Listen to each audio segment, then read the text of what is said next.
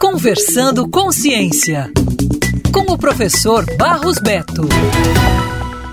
A Lei 2760, de dezembro de 2012, que intensificou a fiscalização e a punição de indivíduos que dirigem após consumir bebidas alcoólicas no Brasil, evitou aproximadamente 440 mil internações em hospitais públicos. Essa estimativa foi obtida por pesquisadores das universidades de Brasília e Federal da Grandes Dourados, em Mato Grosso do Sul ao analisar dados do Sistema de Informação Hospitalar do Sistema Único de Saúde, SUS, referentes às internações por acidente de trânsito. Sob coordenação do economista Everton Nunes da Silva, da UNB, o grupo analisou as hospitalizações por acidente de trânsito entre 2008 e 2019. Em 2008, quando entrou em vigor a primeira versão da lei seca no país, ocorriam cerca de quatro internações por acidente de trânsito em cada grupo de 100 mil pessoas, aumentando mensalmente até 2012, quando passou a valer a nova lei mais severa. No primeiro mês após sua promulgação, houve uma redução de 0,34 hospitalizações por 100 mil habitantes, mantendo-se estável a partir de então. Os autores estimam que a lei de 2012 ajudou a evitar 440.599 internações entre 2012 e 2019,